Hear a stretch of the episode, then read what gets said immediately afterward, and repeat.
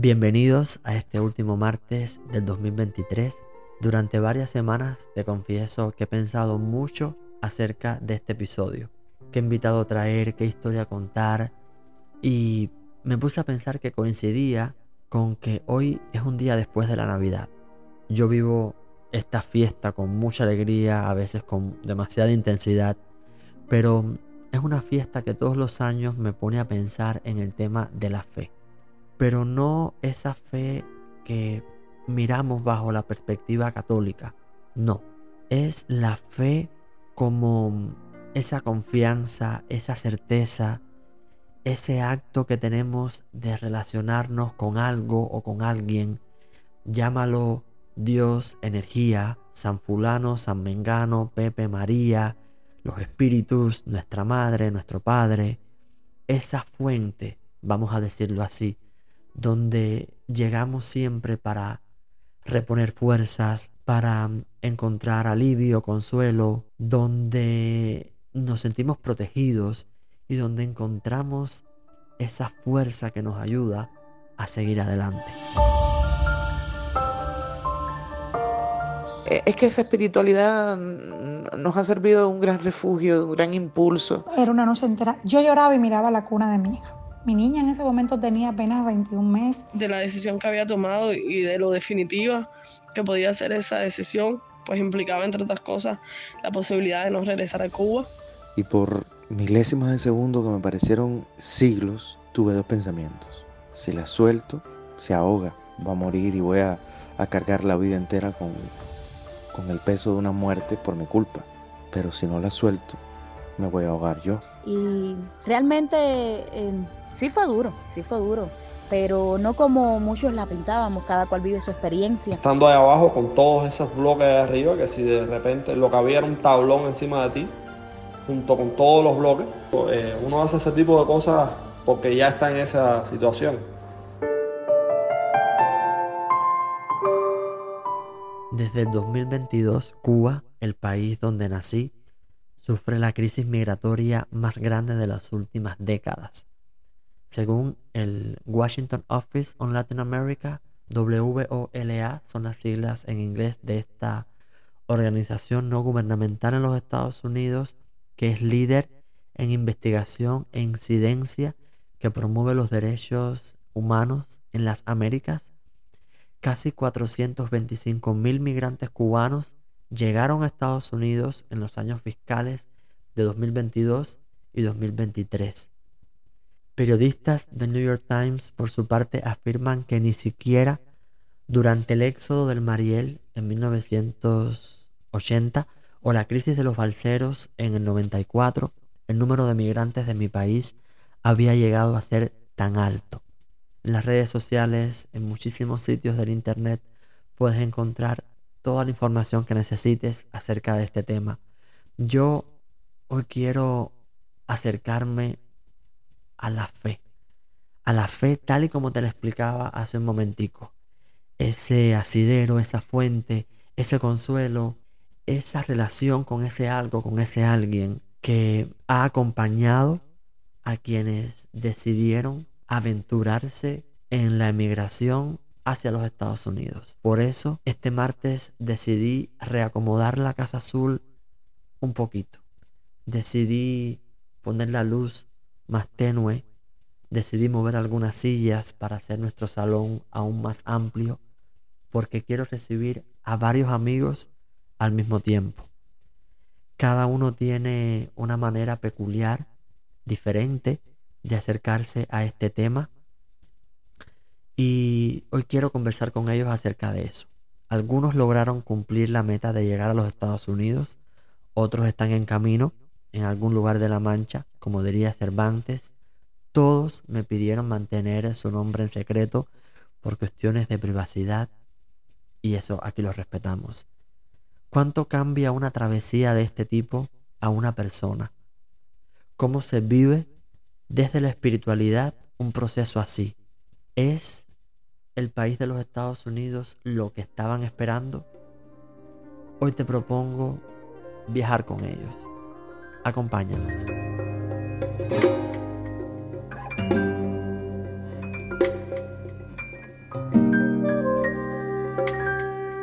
La espiritualidad que uno tiene es como un santuario interior y no hay fe que no tenga esa espiritualidad propia de, de quien la profesa. Yo, eh, como todos los que hemos hecho una travesía cruzando fronteras, he flaqueado, he dudado, pero me he apoyado mucho en, en esa fe. En los momentos tristes, en los momentos, momentos difíciles, mm, ha servido de refugio para mí y para mi familia. A cada rato, a ver, a cada rato nos reunimos, eh, le ponemos una, una velita a nuestra Virgen de la Caridad, a, a Santa Bárbara. Mi hijo y yo somos hijos de Santa Bárbara. Eh, a mi esposo. Nos han tocado esas celebraciones también en, medio de la travesía. El 4 de diciembre, que es el día de ella, y, y de Changó. el 17 de diciembre, que hace muy poco pasó, pues también le hicimos todos los honores a, San Lázaro. Eh, es que esa espiritualidad nos ha servido de un gran refugio, de un gran impulso, y nos está sirviendo, porque yo diariamente, bueno, pues mm, me aferro a esa fe para, para poder eh, sostenerme aquí en México, donde estoy, junto a toda mi familia, que toda mi familia eh, cree cuando hablo de mi familia, estoy hablando de mi esposo y mis dos hijos. Bueno, en mi caso yo no soy la persona más espiritual ni más creyente. Eh, y es por eso que, que durante la travesía, ni en las situaciones más complicadas, yo le pedí a algún Dios ni algún santo. Yo más que en las religiones creo en la energía. Y es por eso que durante todo el recorrido por Centroamérica siempre traté siempre de estar todo el tiempo con una mente positiva, porque yo creo que lo positivo trae lo positivo. Y que incluso si me, si me ponía muy negativo ante las situaciones no iba a resolver nada. Y es por eso que, que uno siempre tiene que, que en mi caso siempre pienso que uno tiene que estar enfocado y, y viéndole eh, el punto de vista positivo a todo. Y es verdad que estábamos en una situación complicada, porque estábamos en manos de personas que ni siquiera nos casi conocíamos. Pero traté siempre de, por lo menos, no sé, tratar de, por lo menos estoy conociendo esto, estoy, es una experiencia nueva. Trataba siempre de ir cruzando los, los obstáculos poco a poco. ¿Qué es lo que toca ahora? Cruzar la frontera de, de Nicaragua para Honduras bueno, esto es lo que toca ahora. ¿Qué es lo que hay que ahora? En Honduras hay que conseguir el, una especie de permiso que dan para transitar por el territorio. Bueno, hay que resolver eso. Y verlo siempre positivamente. No atraer lo negativo que sí creo que puede hacerte daño en, ese tipo de, de situación. Cuando nosotros tomamos la decisión de cruzar la frontera, estaba iniciando el, el MPP. En ese momento había muchas especulaciones de que cuando entraran ellos, no iban a dejar entrar más nadie. Entonces fue una decisión muy precipitada que apenas pudimos analizar y procesar. Pero aún así fue una decisión que postergué. O sea, yo comencé diciéndole a, a mi esposo de cruzarla, de que teníamos que llegar acá de alguna manera. Vivíamos en México, teníamos la facilidad de que ya estábamos, en, estábamos a, a nada más a un paso de la frontera yo comienzo diciendo solo una semana antes de dar el paso. Cuando él decide apoyarme, porque en un primer momento también tenía mucha incertidumbre, cuando él decide apoyarme, que él comienza a hacer las gestiones, que él compra un pasaje, que lo estábamos haciendo a lo loco, no teníamos ningún tipo de orientación, lo estábamos haciendo por nuestra cuenta y por lo que averiguábamos en Facebook, imagínate. Ya con el pasaje comprado, asume que lo íbamos a hacer un domingo. Con el pasaje comprado, el sábado en la noche le dije, no me voy. No me voy porque estoy siendo muy mala madre al someter a nuestra, a nuestra hija a esta situación. Yo lo único que pensaba en México es mejor no exponerse a las noticias. Cuando te expones a las noticias, todo el tiempo sientes que lo que está diciendo las noticias te va a ocurrir a ti. Y en esas noticias, bueno, todo era mal, todo era, todo era negativo. Y en mi mente lo único que pensaba era que me iban a quitar la niña, que me iban a secuestrar, cosas así, ¿no? Cuando ya había tomado el paso, o sea, ya lo teníamos, ya te digo, boletos, hotel reservado, todo listo, yo dije, no, yo no voy. Y no me fui. Mi esposo muy paciente me dijo, bueno, ya se fue la oportunidad. Pero después que dejé ir esa oportunidad, o sea, el terror por un momento me asaltó, me acabó, me pasé una noche entera llorando. Era una noche entera. Yo lloraba y miraba la cuna de mi hija. Mi niña en ese momento tenía apenas 21 meses y, yo miraba la cuna de ella, la veía durmiendo tan tranquila en un hogar muy seguro que le teníamos creado, eh, con todas las comodidades. Y yo decía, hija mía, yo no te puedo someter a esto tan incierto, a llegar a un lugar tan incierto. Pero ya cuando desistimos del viaje, entonces me llegó la desesperación de decir, bueno, ya cerraste la oportunidad de irte, ahora te tienes que quedar aquí. Pero yo no quería quedarme en México, yo quería venir para los Estados Unidos. Entonces, unos amigos que no sabíamos, en ese momento no sabíamos que habían venido unos días antes, nos enteramos de que lo habían hecho, le escribimos y ellos entonces nos ayudaron con todo el proceso, nos orientaron, no teníamos orientación antes, te estaba comentando, ellos sí nos orientaron, van a ir hasta este lugar. Y eh, yo le dije a mi esposo, vamos a hacerlo de nuevo. Ahora sí lo vamos a hacer, ahora sí no me voy, no me voy a echar para atrás. Y él una vez más me apoyó. Pues volvimos a comprar todos los pasajes, esta vez decidimos hacerlo por, o sea, cruzar por la parte de Mexicali. Y la experiencia, bueno, el día que fuimos a cruzar, el día que fuimos a cruzar, no, el día que salimos de nuestra casa, yo me disfracé.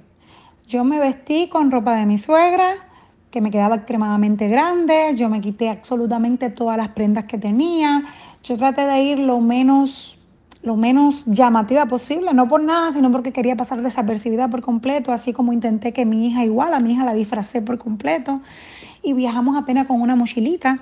Yo fue una de las peores noches, o sea, ese, ese día fue uno de los peores días para mí. Yo me monté en el avión y todo el tiempo tuve la misma crisis que tuve unos días antes, o sea, cuando cancelé el primer viaje fue la misma crisis de ansiedad y empecé a decirle a mi esposo, no, ya no lo vamos a hacer. Y mi esposo me dijo, esta vez si no hay marcha atrás.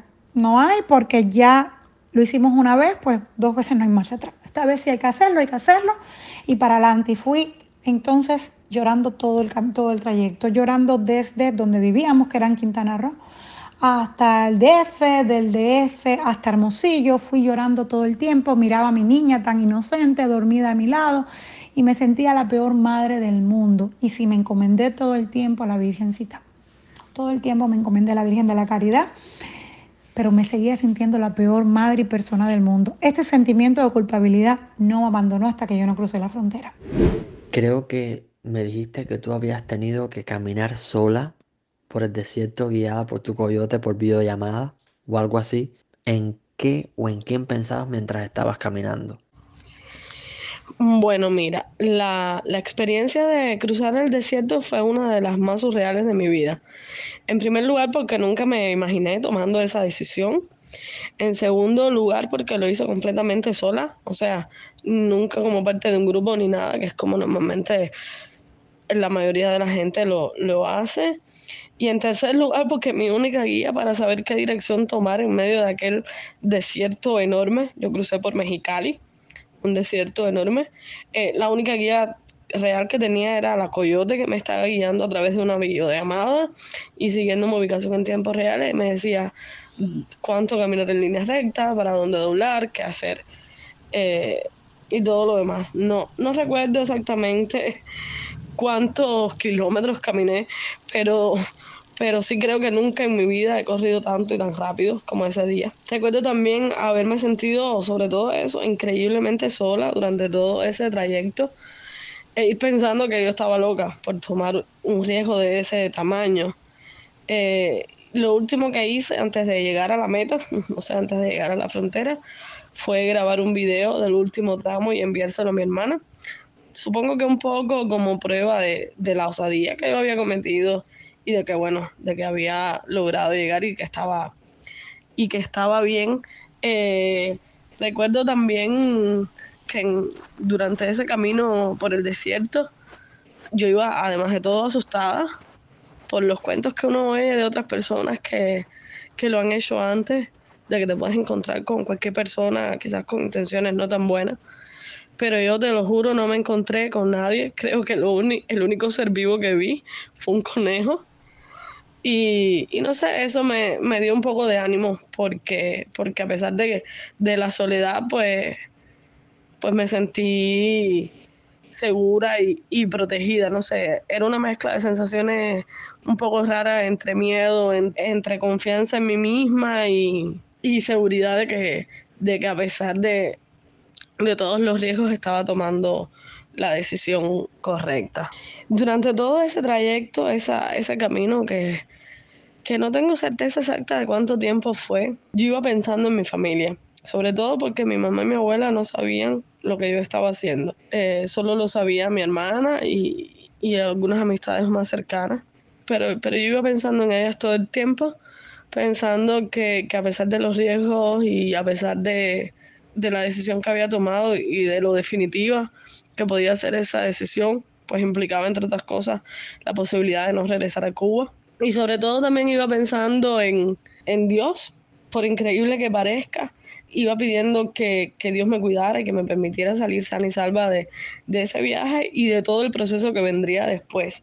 Lo curioso es que yo no soy una persona particularmente religiosa e incluso durante mucho tiempo pensé que era atea. Sin embargo, esa experiencia en su totalidad, tanto el viaje en la frontera como, como el tiempo en el centro de, de detención, me hizo sentir y pensar diferente pues a pesar de, tanta soledad, nunca me sentí del todo desprotegida. Siempre me sentí raramente como en calma, como si, si cierta parte de mi subconsciente, por decirlo de alguna manera, supiera que todo iba a salir bien. Y desde ese día me siento poco más conectada con mi espiritualidad, confortada por esa certeza de que, de que hay algo más grande que yo allá afuera, allá arriba y que, y que me estaba cuidando y estaba velando por mi bienestar.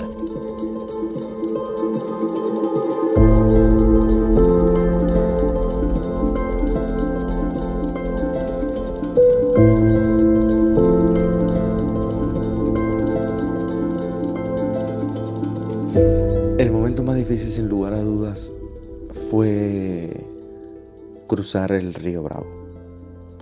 Yo crucé el río Bravo como a las 10 de la noche. Ese día había una temperatura como de 6, 5 grados Celsius. Estaba frío. Y aunque el río se veía tranquilo en su superficie, eh, me enteraría después de que debajo hay una corriente bastante fuerte y entrar al río fue una decisión que yo ni pensé.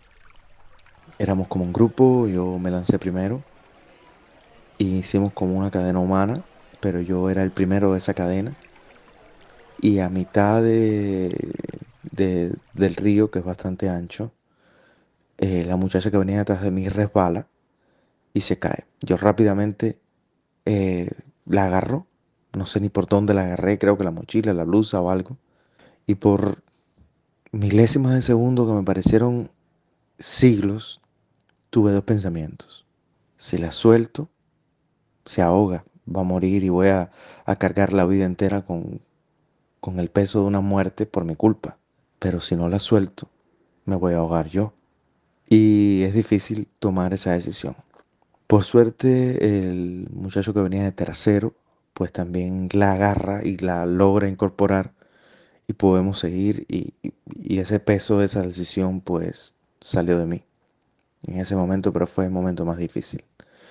Los momentos también que, pasé dentro de, de, retención, debajo de esas sabanitas así como metálicas que te daban. Las celdas eran como cuarto, cada celda había 50, 60 personas. y al principio pues uno como que hablaba, establecía de relaciones con las personas alrededor, cubanos, colombianos, haitianos, de todos lados. Pero después cuando se te acababa la, acababa la energía de hablar y pasaban los días y los días y no llamaban tu nombre y no decían tu nombre para procesarte, salir, tú te metías debajo de esa sabanita y yo lloré muchísimo.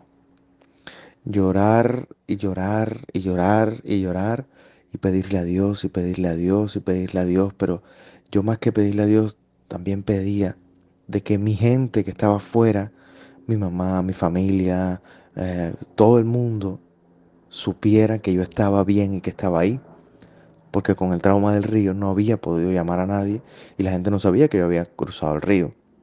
Entonces debajo de aquella sabanita, de aquella tela metálica que se convirtiera, yo quería que se convirtiera en una especie de antena, un transmisor que, que lanzara mi energía y que le llegara a las personas que estaban sufriendo sin saber de mí, de que yo estaba ahí adentro, porque no había otra forma. No había manera de avisar ni decir nada.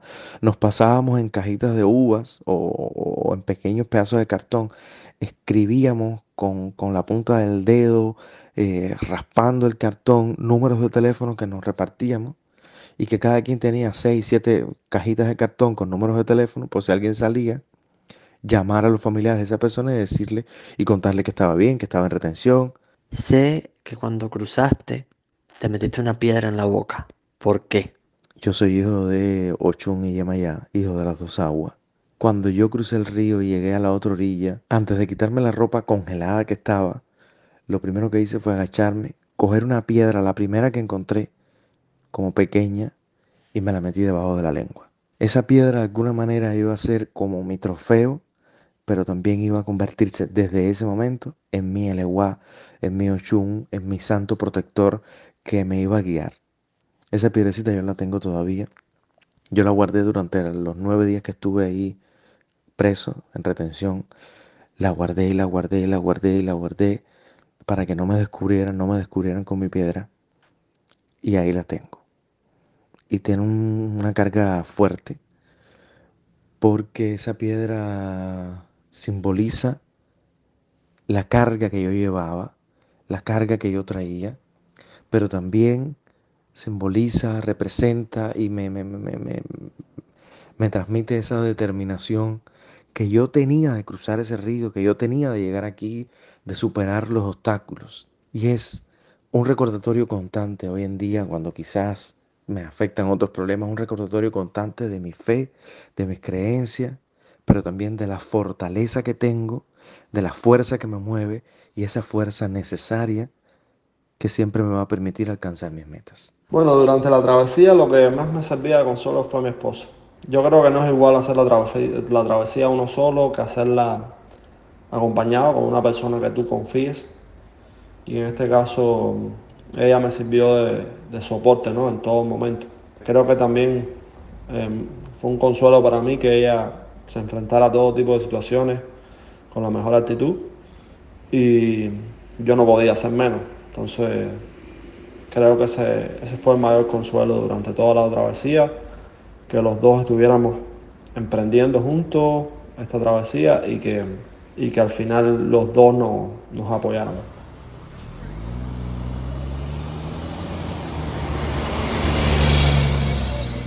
Bueno, la experiencia del camión de bloque es ese tipo de cosas que uno nunca se imaginó que iba a hacer en su vida, pero las mismas circunstancias son las que te llevaron a hacerlo. Imagínate tú, es estar cinco horas junto con otras 50 personas, yo diría, en lo que sería supuestamente un camión de bloque para pasar desapercibido por recorriendo Guatemala. Y yo junto a esas 50 personas tuvimos que estar debajo de una plancha cubierta de bloques encima, en una plancha que tendría si acaso un metro de altura, uno y pico, todo el mundo allá abajo en la cama del camión, por supuesto, estando ahí abajo con todos esos bloques de arriba, que si de repente lo que había era un tablón encima de ti, junto con todos los bloques, te digo, eh, uno hace ese tipo de cosas porque ya está en esa situación, pero nunca pensó que las iba a hacer. Y si por ejemplo todos esos bloques se rompía el tablón ese y le podía caer encima a todas las personas, o, si se rompía una parte de ese tablón, de hecho, hubo una señora que iba casi sosteniendo uno de los bloques porque estaba, tenía una apertura del tablón. Entonces, en ese momento uno no, no se pone a estar pensando en el peligro de la situación, pero era muy peligroso, porque esas 50 personas podían haber sido aplastadas por una loma de bloques que estaban encima de uno.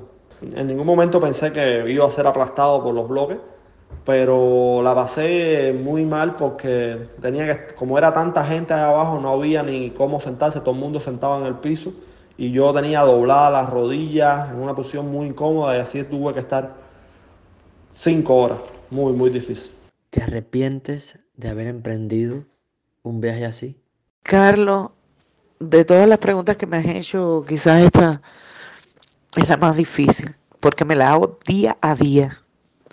Día a día eh, me pregunto si es correcto lo que estoy haciendo. Eh, yo dejé atrás muchas cosas, dejé atrás una vida, dejé atrás una, una vida con todo lo que, lo que tiene que ver, lo que la compone. Una familia, unos padres ya ancianos, dejé una profesión de 25 años, donde ya podía hasta jubilarme si hubiera querido. Algo que, que espiritualmente me, me sostiene. Pero dejé atrás una casa, dejé atrás amigos, vecinos, eh, en fin, que me hago todos los días esa pregunta. ¿Qué me reconforta? ¿Qué me impulsa? Pues el saber que, que mis hijos tendrán un futuro, que ellos se tendrán que, que labrar, eh, forjar, que ya quedará en sus manos buena parte de, de esto que yo comencé. Pero todos los días me respondo que sí, que vale la pena, que, que va a ser mejor, principalmente porque podré eh, dar un mejor futuro a, a mucha gente. Pero sí es la pregunta más difícil que me hace. Decidí hacer esta travesía sola con mi hijo y fue un paso muy duro, fue una decisión radical que tomé, pero siempre pensando en él, en su mejoría, en su mejoría por su salud. Mi hijo es cardiópata, está operado del corazón, me lo operaron a los dos años de edad. Y eso fue como un motor impulsor de decir, esto es lo que quiero para mi vida, esto es lo que quiero para mi hijo, este es el bienestar que quiero para él. Sí fue duro, fue duro, pero no sé, mi fe siempre estuvo ahí, Dios siempre estuvo ahí ayudándonos en todo el camino. No es nada fácil, todo lo que hemos pasado por estos momentos sabemos que es bien duro, pero yo no, no la pasé tan, tan fuerte, nunca tuve que caminar largas horas, nunca tuve que dormir con mi hijo ni a la intemperie, ni en el suelo. Nunca nos quedamos sin comer, siempre se acercaron personas que nos ayudaron, personas que nos brindaron la mano, que estuvieron allí, personas buenas. Y realmente eh, sí fue duro, sí fue duro, pero no como muchos la pintábamos, cada cual vive su experiencia, cada cual la vive a su manera y, y realmente yo creo que, que sí, que la volvería a vivir. Mi travesía fue más bien que, que una travesía también fue una trayectoria espiritual, porque de alguna manera experimenté una profunda transformación, uno va cambiando. Y yo digo que mi travesía, como fue la de todos, fue una montaña rusa de emociones, de todo. Definitivamente yo no soy la misma persona que salió de Cuba hace ya dos años he crecido, he aprendido, incluso he evolucionado en formas espirituales que, que, que nunca imaginé o que nunca pensé que, que volviera, que me tocaría vivir. Soy más maduro y tengo un asiento de fe y tengo mi espiritualidad de alguna manera tranquila y consciente de lo que quiero lograr. La travesía fue una lección muy, pero muy, muy, muy valiosa que no cambiaría por nada. La lección, la travesía, no creo que una persona que la haya hecho sea capaz de hacerla otra vez, porque la inseguridad que uno vive no se la deseo a nadie. Pero lo que me enseñó, lo que aprendí, es tremendo. Cuando a ti te quitan todo, cuando yo estaba en retención, y cuando a ti te quitan absolutamente todo, no tienes nada, no tienes comunicación con el mundo exterior, no tienes gente conocida a tu alrededor, lo único que prevalece es el amor verdadero por la gente que tú quieres. Conmigo había gente que lloraba porque estaban llorando por sus esposas que en Cuba le habían sido infiel 20 veces. Y yo me daba cuenta que ese amor, no por lo eh, esporádico o por lo efímero del momento, sino los amores esos fuertes son los que prevalecen. Esos deseos de familia, esas cosas, y, el amor a, Dios también, y, la fe. Eso es lo que me, queda. que me enseñó de que, que en el momento más duro, más duro, más duro que puedes estar, siempre tienes alguien que te ama, que te va a dar la mano.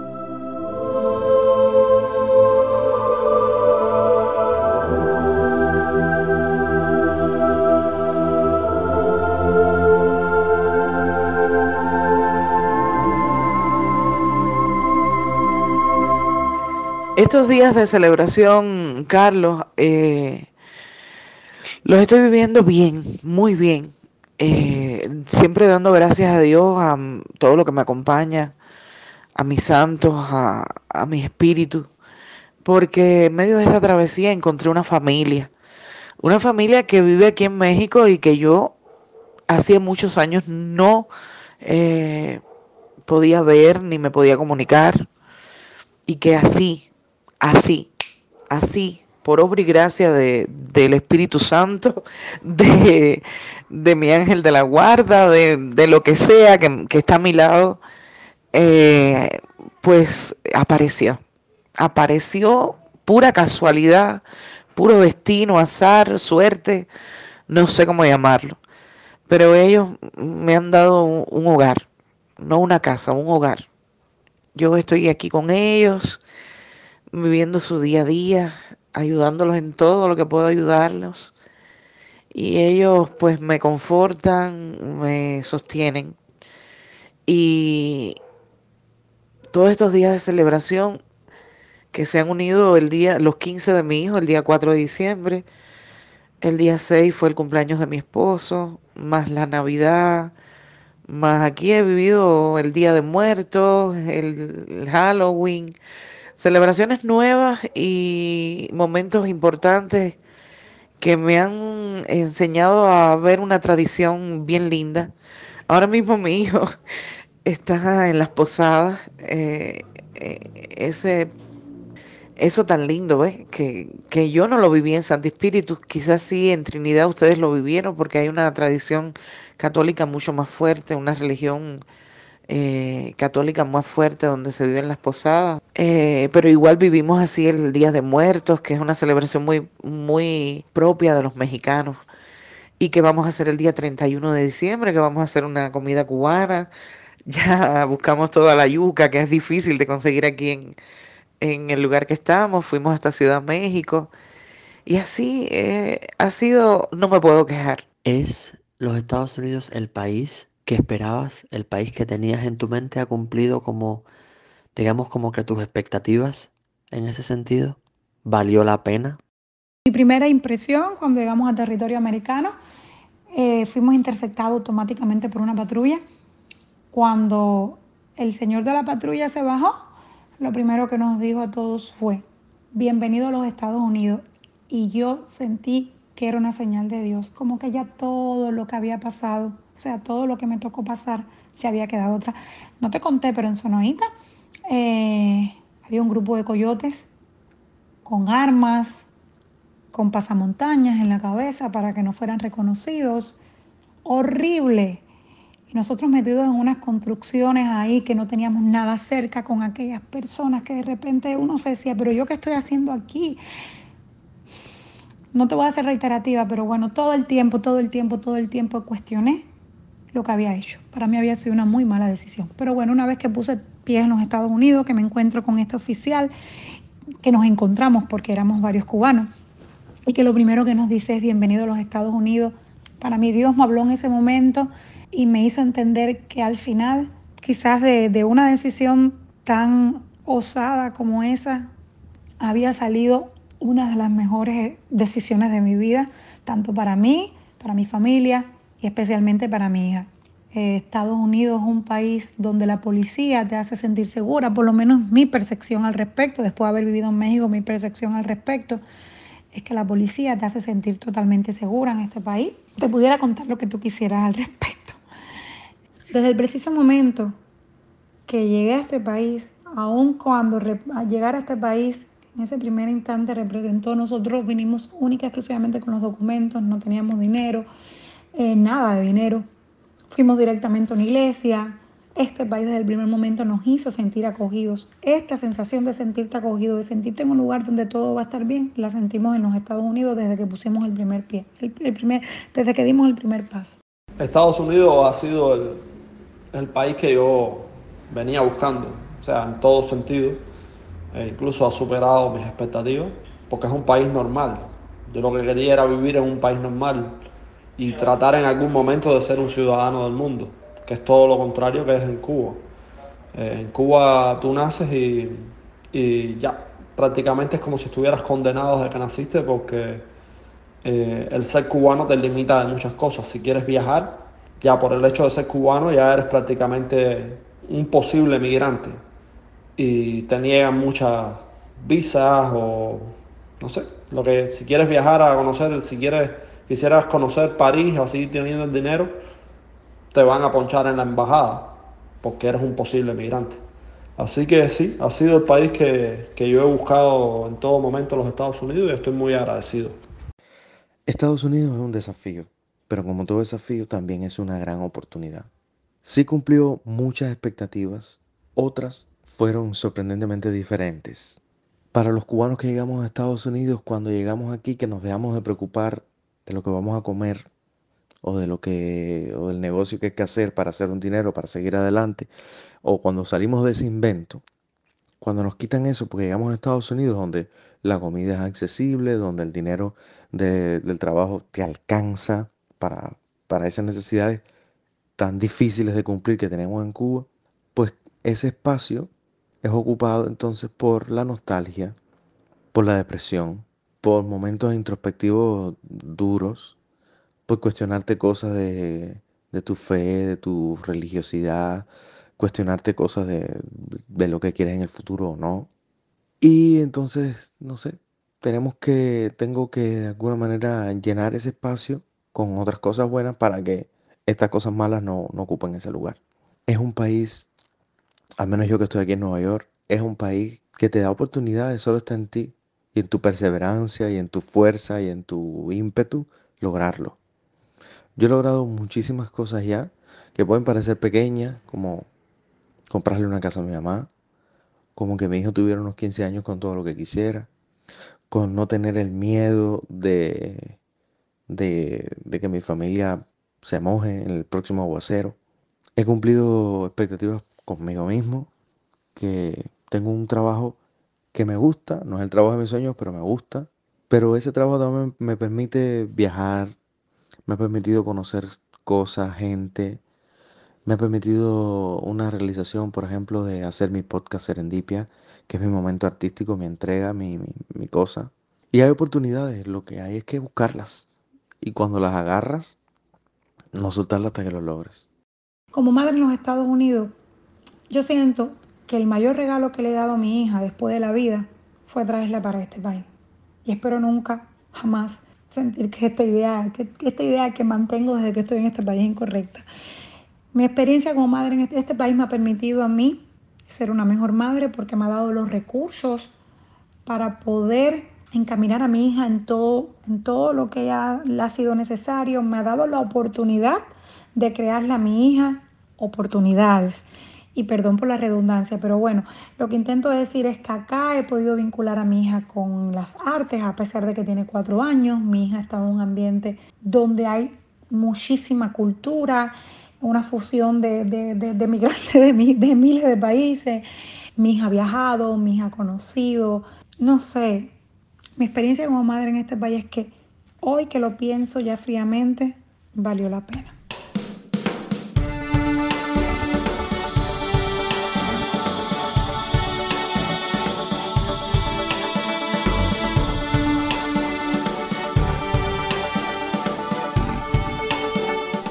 Poco puedo agregar después de estas historias. Solamente agradecer la amistad, porque solo la amistad puede brindar testimonios tan profundos como los que mis amigos han compartido con nosotros este martes. Cuando nos volvamos a encontrar será un nuevo año. Te confieso que yo no soy una persona de metas de año nuevo. Pienso que cada día es perfecto es el indicado para empezar de cero, para lograr nuevos sueños, nuevas metas. ¿Qué tengo preparado para el martes que viene? Encuéntrate conmigo para que lo descubras. Mi nombre es Carlos y desde Nueva York espero que tengas felices fiestas navideñas, un buen fin de año y te pido que me sigas acompañando. Aquí te espero. Feliz martes.